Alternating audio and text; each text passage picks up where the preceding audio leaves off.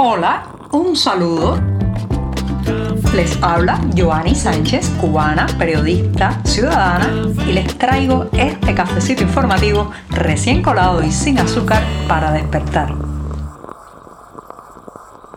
Estoy de regreso en este programa de lunes para contarles no solo un resumen de las noticias de sábado y domingo, sino también para abordar los temas principales de este 14 de agosto de 2023 en la isla. Tengo el café ya servido, sin una gota de azúcar, y me voy a dar este primer sorbito no solamente del día, sino de toda la semana informativa.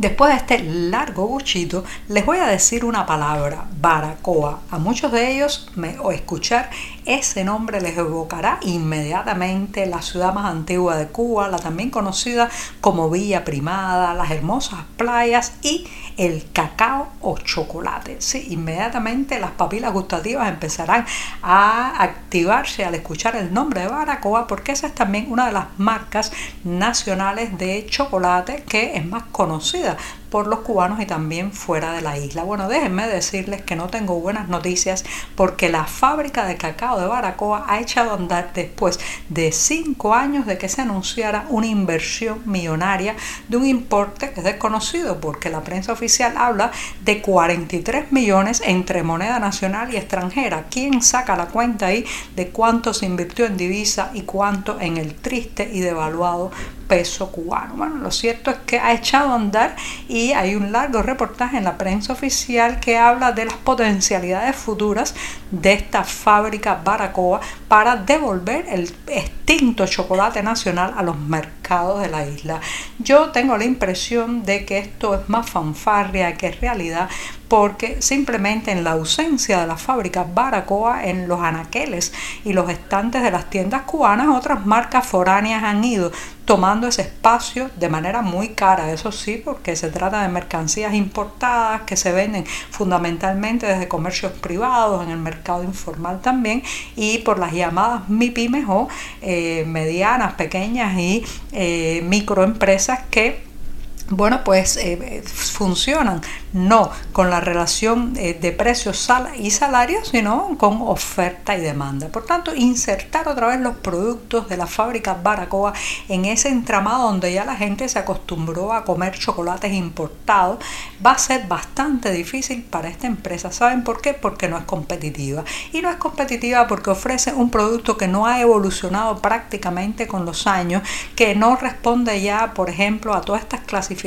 internacionales que hacen no solamente el típico chocolate con leche y azucarado, que es la, base, eh, digamos, productiva de la fábrica Baracoa, sino que también ofrecen variedades ya mm, con menos azúcar, con más proporción de cacao, sin leche. Eso, lamentablemente, la fábrica Baracoa no lo ha logrado. Sí, además con su rudimentaria forma de presentación, que es aburrida y nada competitiva.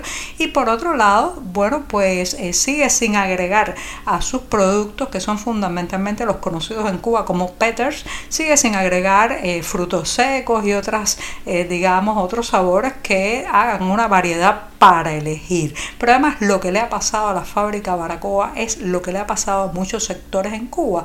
Demasiado tiempo fue un monopolio estatal el control sobre el cacao. Sí, el control sobre el cacao. Las carreteras cubanas, sobre todo en esa zona oriental del país, la policía buscaba con denuedo en los vehículos que salían tanto camarones, langostas, queso fresco como cacao. Estaba prácticamente muy penalizado el trasladar cacao fuera de esas regiones hacia otras zonas de la isla. El Estado además controlaba desde la siembra, el cultivo, la recogida hasta el procesamiento. Le pasó, señoras y señores, lo mismo que a la caña de azúcar y a la papa. Tanta estatización asfixió el sector y ahora muchos productores no quieren volver a cosechar cacao. Entonces, no le auguro a esta fábrica Baracoa mucho, mucha esperanza en el futuro. Primero, porque las importaciones se comieron su mercado. Segundo, no ofrece una mercancía competitiva. Y tercero, la sombra del Estado la ha terminado por llevar a la agonía productiva, comercial y empresarial. La falta de grandeza, de reconocer en el otro, aunque sea un adversario, aunque sea alguien que no acepta los preceptos de uno, esa falta de grandeza de no aceptar que el otro ha brillado, que ha, digamos, evolucionado a mejor, que ha, además de eso, alcanzado éxito, es característica, señoras y señores, del régimen cubano, que tiene una ceguera absoluta para cuando los ciudadanos, por ejemplo, que han salido de la isla y prosperados, se han hecho un nombre y una vida fuera, pues alcanzan esos logros, tienen una ceguera absoluta, sobre todo si alguna vez estuvieron dentro del entramado oficial. Eso ocurre mucho con los deportistas, los atletas que salen de la isla y logran insertarse en, certámenes internacionales y además alcanzar preseas, bueno, pues son ninguneados y silenciados en la prensa oficial cubana. ¿Qué es lo que está ocurriendo ahora mismo con el gran maestro cubano Leinier Domínguez, conocido también como el ídolo de Winnes por sus logros en eh, lo que llamamos el juego ciencia. Bueno, pues ha calificado este fin de semana eh, a los cuartos de final de la Copa Mundial eh, y está representando en este caso la bandera estadounidense y la prensa oficial a pesar de este logro, a pesar de este paso hacia adelante, que es un paso de todo el ajedrez cubano, bueno, pues ha silenciado esta victoria, esta hazaña de Leinier Domínguez. O sea, falta de grandeza, señoras y señores.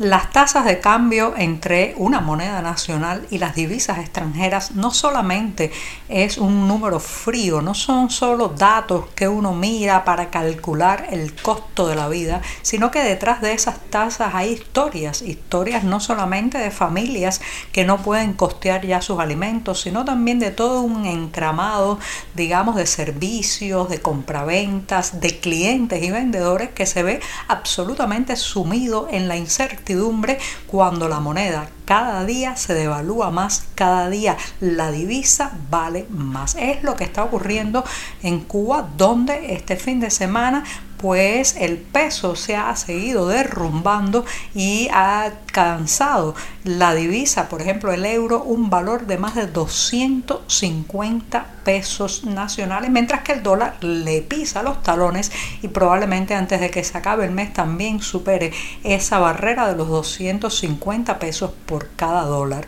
Ahora bien, no solamente esto significa la caída en picada de la moneda nacional, el desastre financiero y económico, que vive todo el sistema bancario de la isla, sino que también pues lastima muchísimo a las apreciaciones que se puede hacer sobre el valor de un servicio y de un bien. ¿Qué es lo que está ocurriendo? Que, por ejemplo, hay servicios que tienen una duración entre que se paga la factura o se acuerda un pago y se realiza o se recoge el servicio. Un ejemplo, la reparación de electrodomésticos. Reparar el electrodoméstico es básico en las casas cubanas porque no pueden comprar otro, así que reparan una y otra vez la vieja olla rosera, el televisor, eh, la batidora donde le hacen la comida al bebé o al anciano postrado.